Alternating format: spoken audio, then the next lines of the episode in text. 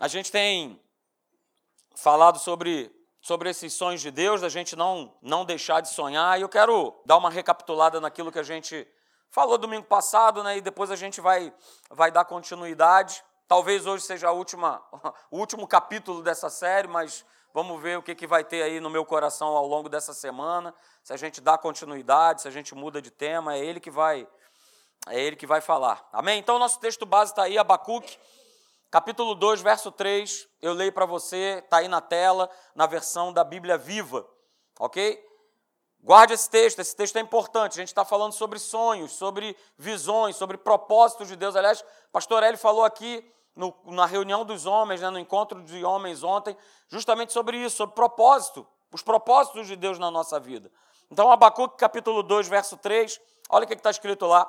Essas coisas que planejei não acontecerão, porém, olha o que está escrito aí, imediatamente. Ah, pastor, agora, agora pegou, hein? Puxa vida, Deus planejou um monte de coisa para mim, mas Ele está falando que não vai acontecer imediatamente. É o que está na palavra. Mas o Senhor continua declarando o seguinte: olha, devagar, firmemente e com certeza vai se aproximando um tempo em que a visão, em que o sonho será cumprido. Se parecer demorar muito, não se desespere. Diga, eu não vou me desesperar. Não se desespere, porque tudo vai acontecer mesmo. E aí diz, né, o Senhor fala para mim e para você nessa manhã: seja paciente. Seja paciente. O cumprimento dessa promessa não vai chegar nem um dia atrasado. Não vai chegar atrasado. E aí no último domingo nós falamos, né, nós extraímos duas lições importantes a respeito disso que nós acabamos aí de ler. A primeira delas eu falei aqui, né? A visão, ela precisa se manter firme. Ela precisa se manter viva e disposta a lutar contra a imagem do fracasso, da miséria, da derrota, da falência, que nos cerca o tempo todo. A nossa visão, o nosso sonho, ele precisa estar firme. Ele precisa estar disposto, lutar, porque essa imagem todo dia ela nos é passada. Todo dia ao nosso redor surgem notícias, situações, problemas que parece, parece e que nós vamos sucumbir, de que nós vamos, nós não vamos ver os sonhos de Deus se cumprindo na nossa vida. Mas parece, ok? E aí o que, é que vai tornar real? Olha só, a fé, a fé que você tem na palavra de Deus, em Cristo Jesus, é, vai ser a força que vai tornar essa visão, esse sonho que você carrega aí no teu coração, numa realidade que vai prevalecer sobre toda e qualquer imagem de fracasso desse mundo. Mas eu preciso operar em fé. Eu preciso, vocês precisam, nós precisamos operar com a nossa crença naquilo que diz a palavra. Deus ele já não falou, Deus ele já não liberou uma palavra para você, então se agarre com essa palavra e vá com ela até o final. Né? O David hoje estava me lembrando né, que saiu um post. É, importa contudo caminhar hoje, amanhã e depois. Eu falo tanto nisso que o pessoal já atribuiu essa frase para mim. Só que essa frase não é minha. Essa frase está escrita lá em Lucas capítulo 13, verso 33. Importa, contudo, caminhar hoje, amanhã e depois. Palavra de Jesus. Porque a turma, quando ouviu falar que estava sendo perseguida aí, que Herodes estava né, querendo mandar ver, a turma, né, já, Jesus, o negócio está estranho, vamos, vamos correr. E aí ele declara isso. Olha só, importa, contudo, caminhar hoje, amanhã e depois. A segunda coisa que a gente extraiu, né, nós falamos domingo passado sobre Abacuque 2:3, é que toda visão, todo sonho, todo desejo, todo alvo, quando crido, veja que é importante, preciso crer nesse sonho que Deus já me deu, já me concedeu, já me mostrou. Quando eu creio, precisamos entender que isso vai se cumprir num tempo determinado. Ah, pastor, mas que tempo vai ser? Vai se cumprir. Mas nós precisamos manter, manter a nossa confiança até o final. E aí eu fiz essa comparação, né? No nosso sonho, da nossa visão, do propósito de Deus, ele é semelhante a, a uma gravidez. A primeira semelhança que eu vejo é a questão da fecundação. Não é isso? Para haver gravidez, precisa ter fecundação. O encontro do óvulo com espermatozoide. Então a gente pode dizer assim: precisa haver um encontro daquilo que está no coração de Deus com aquilo que está no meu coração. Porque se houver esse encontro e essa visão e esse sonho for lícito, vamos embora, vamos caminhar, porque é de Deus. Porque pode acontecer daquilo que eu quero sonhar ou, ou ter ou almejar para a minha vida não ser algo lícito, não ser algo de Deus. Ah, pastor, eu quero tanto aquele carro né, do irmãozinho ali, eu estou de olho. Ai, porque eu quero um igual. Ai, ai, tem que ser igual. Ah, não, e agora ele comprou uma televisão 52 polegadas, agora a minha tem que ser de 60. Deus está nesse sonho aí teu? Não está, querido. Não está. Porque a motivação é errada. A motivação do coração não vem de Deus. É pura competitividade. É pura motivação errada. Então, no nosso sonho, na nossa visão, precisa haver essa fecundação.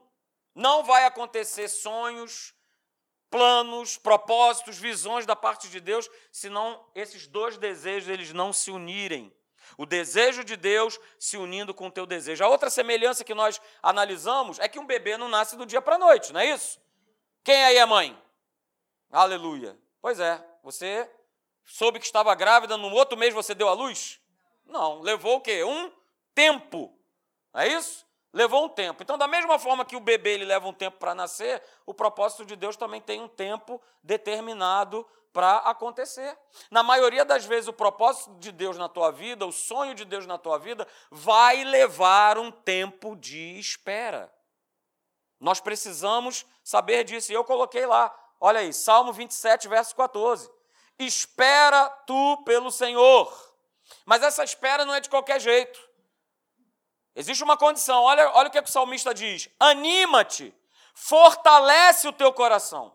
E aí ele diz mais uma vez: espera pelo Senhor. Duas vezes o cabra está falando isso. Espera, espera. Mas olha só, nessa espera não fica assim, ah, eu estou esperando tanto tempo, né? Ih, ih, tá feio, ih, ih, tá feia a coisa, ih, ih. Não, ele fala, olha, anima-te, fortalece, fortalece. O problema, né, como eu falei domingo passado, é que nós não somos, cada vez mais, as gerações que vão acontecendo aí, nós não somos treinados para esperar. A gente não é treinado. Não é isso? A gente é, acoplou em nós a geração do fast food, né? do tudo tem que ser rápido. Né? Fast bênção, fast, tudo é rápido, tudo tem que acontecer para ontem. Pastor, mas é, é para ontem. Queridos, vou te falar nessa manhã, como eu falei domingo passado, não vai ser num passe de mágica. Há um tempo. O homem quer tudo para ontem, mas isso é uma ilusão. A gente viu em Abacuque 2:3 que existe um tempo determinado. E aí nós falamos, né, que o tempo esse tempo ele testa, ele vai testar a força da minha visão, a força do meu sonho, daquilo que Deus colocou dentro de mim. O tempo ele vai Testar. Quanto tempo que você espera por uma família melhor? Há quanto tempo faz que você espera um emprego melhor, uma casa melhor? Há quanto tempo você espera a tua saúde ser restaurada? Há quanto tempo você está esperando um milagre? Eu não sei em que área. Mas há um tempo. Há um tempo que nos prova e que nos testa. Prova o quê, pastor? A minha fé, o quanto eu continuo crendo e o quanto eu continuo acreditando. A terceira semelhança que nós vimos do sonho, da visão em relação à gravidez, é, é que tudo vai depender daquilo que eu tenho semeado, daquilo que foi semeado. Não é isso? A gravidez é a mesma coisa. Tinha lá o nosso querido, o nosso querido bispo, né? Que às vezes as pessoas dizem, poxa, bispo, eu já estou casado, já tem tanto tempo, mas, poxa, minha esposa não consegue engravidar. Aí ele virava e falava assim: bom, então vamos lá. Primeira coisa, deixa eu te fazer a primeira pergunta. Vocês estão dormindo juntos? Essa era a primeira pergunta que o bispo mandava. Ou seja, precisa haver semeadura, senão não vai haver gravidez. Sonhos e propósitos acontecem da mesma coisa. Se eu não semear, não vai acontecer. Porque se eu quero ter uma família melhor, é, uma família melhor, melhor, ela não nasce pronta. Ou nasce? Não. Até hoje nós estamos construindo. É isso? Tem duas filhas, uma adolescente, uma pequenininha. Estamos aprendendo, estamos semeando na vida delas, estamos semeando. Para que a fé, para que a visão, para que o sonho, ele possa acontecer e ele possa se desenvolver ele não fique parado. E aí nós falamos, né? Não terminamos falando dessa frase, não importa se você se acha estéreo para Deus. Mas eu digo para você, nós falamos domingo passado, nós sempre seremos capazes de gerar visões e sonhos dados por Ele. Sempre seremos. Por quê? Por que eu sempre serei, pastor? Porque você é nova criatura. Porque você é filho de Deus. Porque você é mais que vencedor. Então a, a você foi dada toda a condição de você gerar esses sonhos, essas visões e cumprir o propósito de Deus. Hoje eu quero que você veja comigo, olha só, eu coloquei o texto aí, Atos capítulo 26, verso 19. Paulo, ele vai à presença né, do rei cheio de gripe, né, esse rei aí cheio de gripado, não é isso? Ele vai na presença desse rei porque ele estava pregando o evangelho e aí o pessoal judeu ficou meio por conta e entregou Paulo na mão da turma para que Paulo fosse julgado.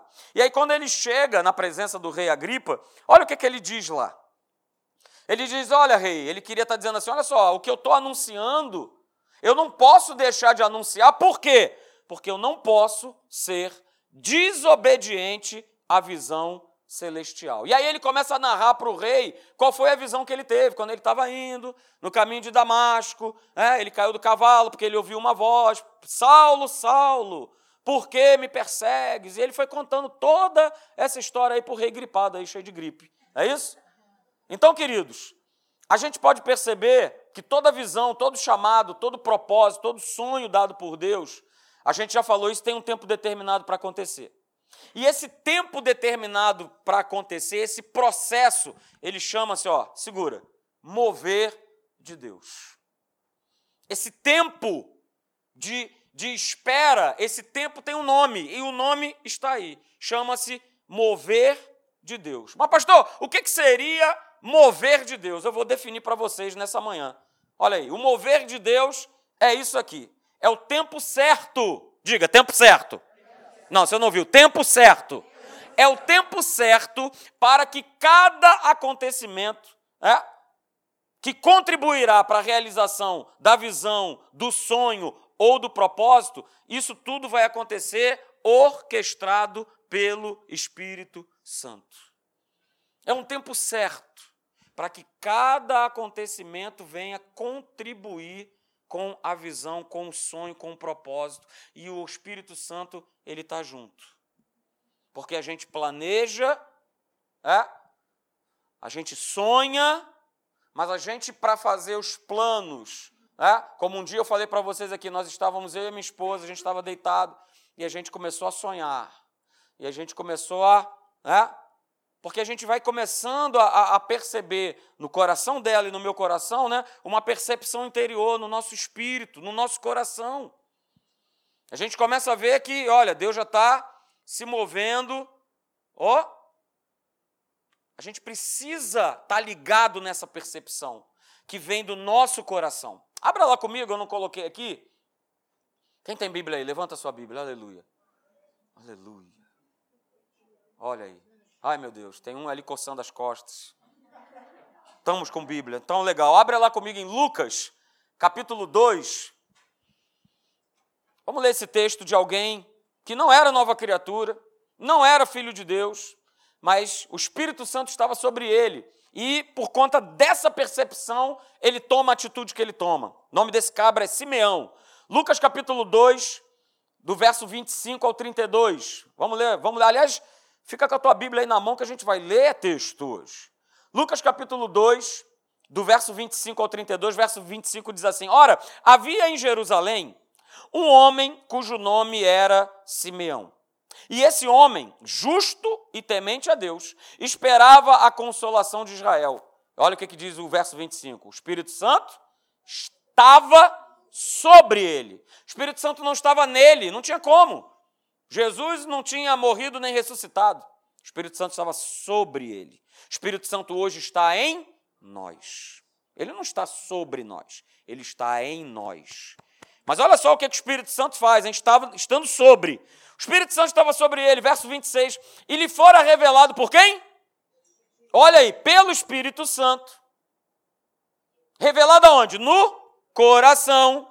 Foi revelado pelo Espírito Santo que ele não morreria antes de ver o Cristo do Senhor. Assim, mais uma vez falando, ó, pelo Espírito foi ao templo. Caramba! Rapaz, o cara, só porque o Espírito Santo estava sobre. Mas ele ia tendo, ó, as percepções. Faz isso, agora faz aquilo, agora vai no templo. Ele foi pelo Espírito ao templo. E quando os pais trouxeram o menino Jesus para fazerem por ele segundo o costume da lei, Simeão o tomou em seus braços e louvou a Deus e disse: Agora, Senhor, despedes em paz o teu servo, segundo a tua palavra, pois os meus olhos já viram a tua salvação, a qual tu preparaste ante a face de todos os povos, luz para a revelação aos gentios e para a glória do teu povo Israel. Vá comigo agora lá no finalzinho da Bíblia, segundo Pedro, segundo, segundo a carta de Pedro, capítulo 1, verso 21. Mais um texto falando a respeito dessa percepção do coração, queridos. Estamos falando de sonhos. Estamos falando de visões, estamos falando de propósitos de Deus. Você não vai perceber isso com a tua mente. Você vai perceber isso com o teu coração, com o teu espírito. Segundo Pedro, capítulo 1, verso 21, olha o que é que diz lá. Porque a profecia nunca foi produzida por vontade dos homens, mas os homens da parte de Deus, olha aí, o que que diz? Falaram movidos por quem? Pelo Espírito Santo. Só esse texto aí já combate aquela turma né, que diz: não, mas eu vou acreditar na Bíblia? A Bíblia foi escrita por homem. Opa! Homens movidos pelo Espírito Santo. Olha que interessante, queridos. Então, olha só: o mover de Deus para cumprir uma visão, um sonho ou um propósito dado por Ele, vai requerer que o homem tenha sensibilidade de reconhecer as etapas desse mover. Uh, aleluia! Etapas desse mover. Para que a visão se cumpra, para que o sonho que você carrega aí no teu coração aconteça, vai requerer de você e de mim que nós tenhamos sensibilidade de nós reconhecermos a etapa desse mover, as etapas desse mover. A gente precisa reconhecer. E aí eu peço que você vá comigo, por favor, abra lá em Números, capítulo 9, a partir do verso 15. Aleluia, pastor. Essa igreja usa a Bíblia, glória a Deus. Que bom, né? Porque já tem igrejas que não usam mais. Mas aqui a gente usa. E vamos usar sempre. E não vamos deixar de usar. Porque é a verdade. Números capítulo 9, a partir do verso 15. Veja o que, é que diz lá. Verso 15 de Números 9: No dia em que foi levantado o tabernáculo, a nuvem cobriu o tabernáculo, isso é, a própria tenda do testemunho. E desde a tarde até pela manhã havia sobre o tabernáculo uma aparência de fogo. Assim acontecia de contínuo. A nuvem o cobria e de noite havia aparência de fogo. Mas sempre que a nuvem se alçava sobre a tenda, os filhos de Israel partiam. E no lugar em que a nuvem parava, ali os filhos de Israel se acampavam. Segundo o mandato do Senhor, os filhos de Israel partiam. E segundo o mandato do Senhor, se acampavam. Por todos os dias em que a nuvem parava sobre o tabernáculo, eles ficavam acampados. Verso 19. E quando a nuvem se detinha sobre o tabernáculo muitos dias, os filhos de Israel cumpriam o mandato do Senhor e não partiam. Às vezes a nuvem ficava poucos dias sobre o tabernáculo. Então a ordem do Senhor permanecia dizendo para que eles permanecessem acampados. E existindo a ordem do Senhor, eles partiam. Verso 21. Outras vezes ficava a nuvem desde a tarde até pela manhã. E quando pela manhã a nuvem se alçava, eles partiam, ou de dia ou de noite. Alçando-se a nuvem, partiam. Quer fosse por dois dias, quer por um mês, quer por mais tempo, que a nuvem se detinha sobre o tabernáculo, enquanto ficava sobre ele, os filhos de Israel permaneciam acampados e não partiam. Mas alçando-se ela, eles partiam. Segundo o mandato do Senhor, se acampavam. E segundo o mandado do Senhor, partiam. Cumpriam o seu dever para com o Senhor, que lhes se dera por intermédio de Moisés. Queridos, a representação da nuvem hoje na nossa vida chama-se Espírito Santo. Se ele falar para você para, você para. Se ele falar para você anda, você anda. Mas a pergunta agora é o seguinte: ah, será que a gente consegue se mover para cumprir uma visão, um sonho, é, sem esse mover do Espírito Santo? Será que a gente se move? Sim, a gente se move. Porque a gente é teimoso, a gente quer fazer a nossa vontade, a gente quer fazer as nossas escolhas. A gente não quer parar um pouquinho para, opa, opa. O que, é que o Espírito Santo tem a falar sobre isso? O que, é que ele está dizendo sobre isso? E aí, queridos, olha só. É? A igreja, que somos nós, que não se move com Deus, que não se move com o Espírito Santo, não vai cumprir a sua chamada. Eu posso colocar assim: olha, a igreja que não se move com Deus, que não se move com o Espírito, não vai ver os seus sonhos sendo realizados. Não vai ver os seus projetos sendo realizados, não vai ver os propósitos de Deus sendo cumpridos. Por que será que a igreja tem tanta dificuldade nesse mover? Por que será que a igreja tem tanta dificuldade em cumprir essas etapas de espera do mover de Deus? A resposta está lá em Mateus, é, e eu quero que você vá lá comigo. Mateus capítulo 9, verso 17. Abra lá, Mateus 9, por favor. Mateus capítulo 9, verso de número 17. Você conhece esse texto? Diz o seguinte, Mateus 9, 17: Nem se põe vinho novo em odres velhos. Do contrário, rompem-se os odres, derrama-se o vinho e os odres se perdem. Mas põe-se vinho novo em odres novos e ambos se conservam. E aí, baseado nesse texto aqui, eu quero te mostrar uma coisa muito interessante nessa manhã. Olha só. O vinho novo está falando está nos mostrando, o vinho novo representa a nova etapa do mover de Deus na tua vida. Pega esse texto depois em casa, medita sobre ele. Anota isso aqui. Ah, vinho novo é a representação da nova etapa do mover de Deus na minha vida. O odre velho, né, ele representa um propósito que já se cumpriu. De tempo já foi cumprido. Não significa dizer que o odre velho ele não presta, ele não tem valor. Simplesmente o propósito pelo qual ele foi criado já chegou ao fim, ou seja, chegou o fim do seu propósito. E odre novo, que a gente vê no texto aí também, representa um propósito novo para ser cumprido agora. Por isso ele fala aqui no final, né? Quando se põe vinho novo, uma nova etapa do mover de Deus, é, precisa estar num odre novo, num propósito novo. Porque os sonhos, os propósitos que Deus tem na tua vida e na minha vida, queridos, não é só um, são vários. Ah, muitas pessoas só veem um propósito se cumprir, é uma pena. Poderiam ver mais. Poderiam ter mais sonhos realizados, mais visões cumpridas, mais propósitos cumpridos, mas só vem um. Mas o vinho novo precisa estar no odre novo para que os propósitos se cumpram, queridos. E baseado nesse texto de Mateus 9,17, a gente pode chegar a duas conclusões. A primeira delas é essa: né?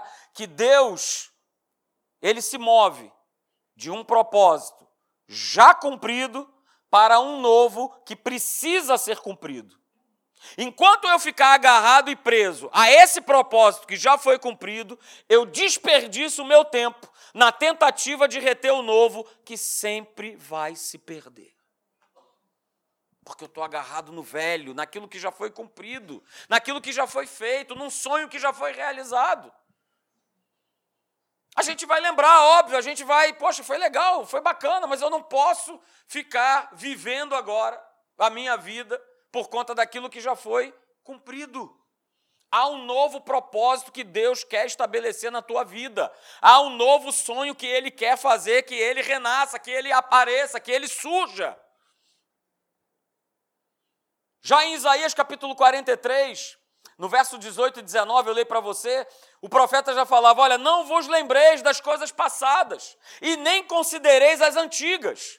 Verso 19: Eis que faço coisa nova, que está saindo à luz. Vocês precisam perceber, porque eu vou pôr caminho no deserto, não é o que a gente canta? Eu vou colocar um caminho no deserto e rios no ermo. Não vos lembreis das coisas passadas, ou seja, não se agarre naquele propósito, naquele sonho que já se cumpriu.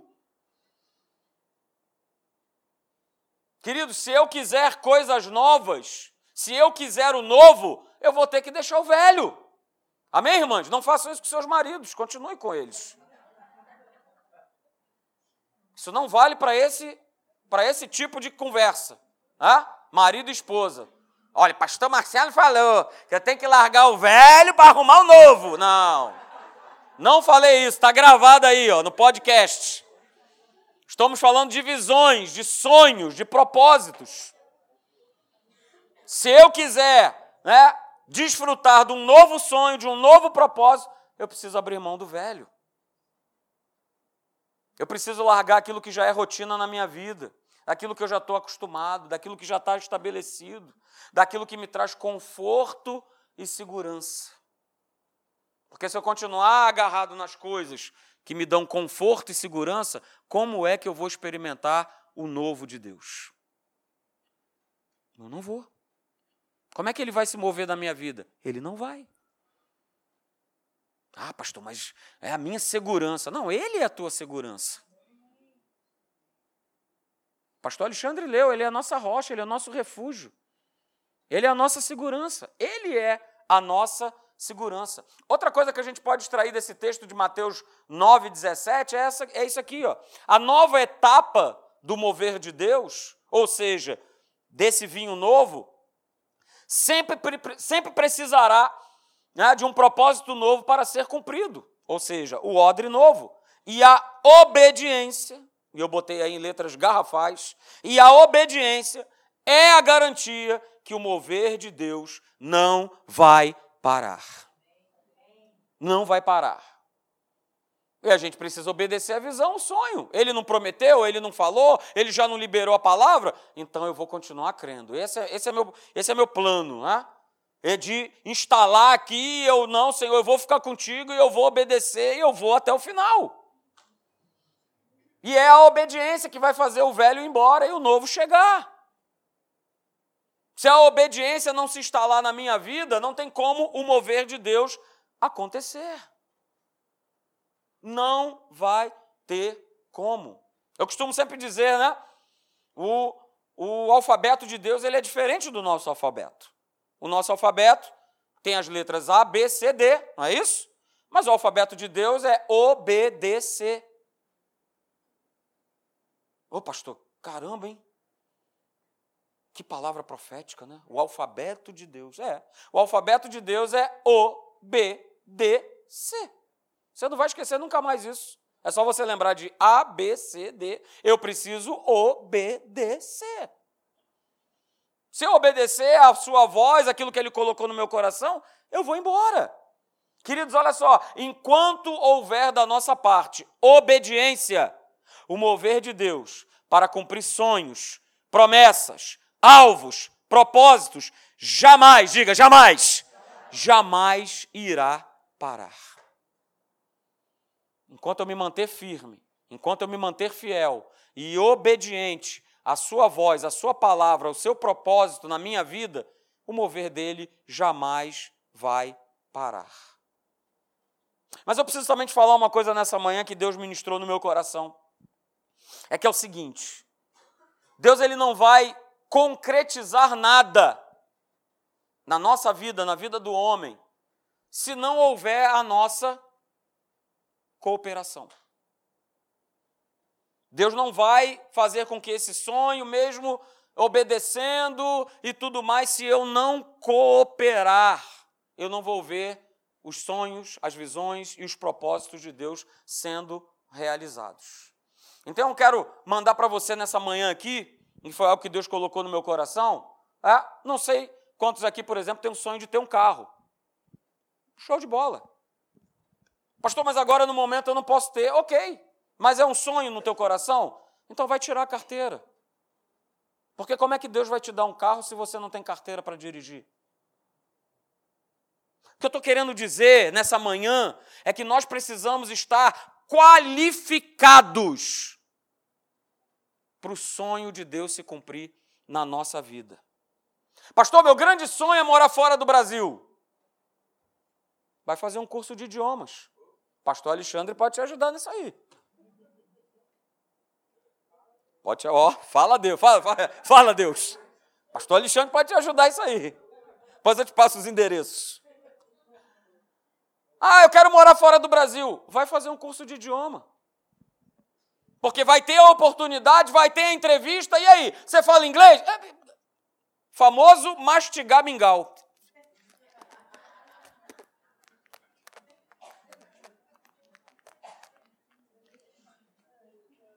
Poxa, mas o sonho estava ali, eu pedi isso, já estava alinhado, estava tudo certo, mas eu não me qualifiquei para que o sonho pudesse, ó, uh!